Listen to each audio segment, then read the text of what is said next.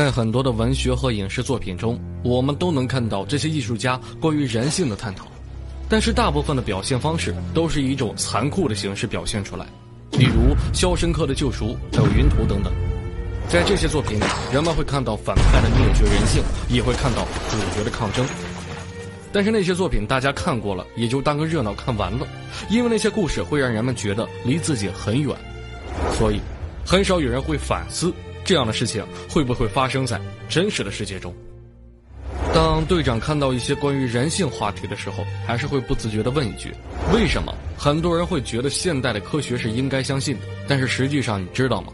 现在的很多科学项目，尤其是医学，都是二战时期用人命堆起来的。日本七三幺的残酷实验，相信大家都很清楚。这些反胃的话题，队长在此也就不再重提了。但，真正的科学实际上非常残酷。之所以说这些，是因为队长最近看了一本书，史蒂芬金的《异能研究所》。这本书里面虽然只讲了一个天才儿童越狱的故事，但是大师对人性的剖析无外乎是精准的。战争不仅使人疯狂，还会让整个国家疯狂。大师的水平，队长不想做什么评价。一个能够写出《肖申克救赎》的作家，你觉得他的书会不好看吗？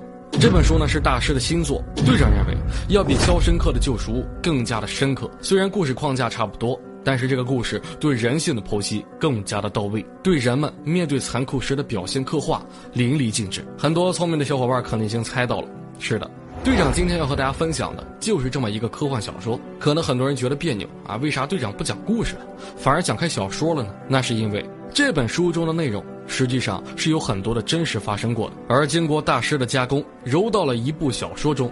队长认为非常精彩，所以分享给大家。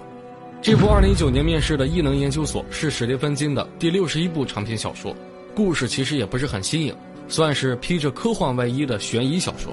这本书啊，队长是一口气读完的，可以说是深深的被内容吸引了。因为这里面讲述了一些人类为了达到某种目的而对另一些人做出的那种邪恶的行为，会让人感到深深的恐惧，并且这里面还充满了一些隐喻，充分的刺激人们的大脑。虽然作者告诉你这是一个虚构的故事，但是这个故事却会让你觉得这是一个真实存在的事情。这就是史蒂芬金让人觉得感颤的能力。故事其实不复杂。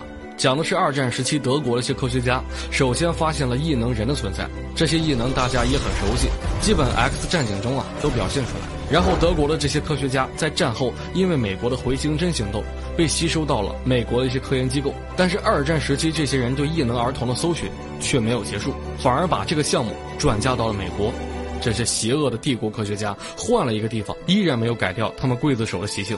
而那个时候的美国当局也默许了这些刽子手的做法，甚至还会配合他们在暗处偷偷的在一些新生儿检测中做一些手脚，用来甄别一些天生拥有异能的孩子。其实这个情节真的不是小说情节，而是在美国历史上真实存在的。当时的美国有很多研究所都是拥有武装力量的，甚至一些私人研究所的武装力量更加的强大。这些被甄别出来的孩子不会马上被带走，而是一直在监视着他们。当他们成长到八岁到十二岁时，出现异能觉醒征兆的时候，这些研究所就会动用武装力量，开始对这些异能儿童进行军事绑架，甚至还会杀死这些孩子的父母。而在美国的近代史上，确实存在这样的情况。很多的爆料者，像是克里古德等人，都经历过军事绑架，也都是在幼年时期。而史蒂芬金却在小说里面加入了很多这样类似的情节，是不是他想通过小说向大众传达什么信息呢？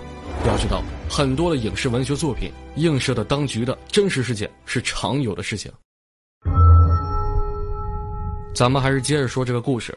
小说的主人公是一个天才的儿童，十二岁的时候就考上了大学，还是名校。就这样的智商，称得上是异能了。所以他也是十二岁的时候被美国的一个秘密研究所绑架。然后他发现，在这样集中营一样的地方，像他这样的孩子还有将近千人。然后当局驯服他们，通过各种手段让他们忠诚，把他们当做工具一样做一些见不得光的事情。要知道，这样残酷的手段用在孩子身上，基本可以说是反人类的行为。当然。书中的残酷不仅仅只有这么多，里边还展示了一些孩子甚至被充当生物电池，提供一些特殊能量，而这些生物电池一旦消耗殆尽，就会被立即焚化处理。因为这些当局的人要建立一个所谓的意念谋杀装置，所以当我们的主人公看到了这些残酷的真相之后，要么反抗逃跑，要么只能被当作消耗品。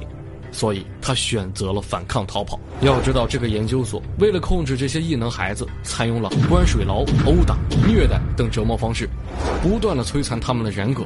这样的残酷环境下，换成谁都只会害怕。所以逃跑肯定是第一选择。成年人估计都会变成神经病，更别说未成年的孩子了。可能书中的情节会让大家感觉到很夸张，但是队长告诉你，在 CIA 的解密文件中，我们可以看到历史上真实的 CIA 主持的异能实验就是这么残酷。当然，他们的对象不仅仅是孩子，还有很多的成人。将近二十年的时间中，受害人达到了将近三万人的数目。这些人都是被绑架或者诱骗到研究所的。最长的，队长记得熬了十五年。可是，一直到当局关闭了这个实验，这些人的下场依然凄凉。所以，史蒂芬金在这里引用了这个故事，队长觉得一点都不夸张。相反，相比当年美国当局做的事儿，大师还没有把最黑暗的事情讲出来。但是，这个故事依然深刻的告诉你什么是人性的黑暗面。当一个人能够全方位的支配另一个人的时候，这两个人其实都已经丧失了人性。一个是禽兽，一个是禽兽不如。可能很多人会质疑队长为什么这么说，其实很好解释，一个人干尽了灭绝人性的事儿，肯定大家都会形容这个人是禽兽，而另一个被折磨的人没有反抗，只能变得顺从和麻木，又是什么呢？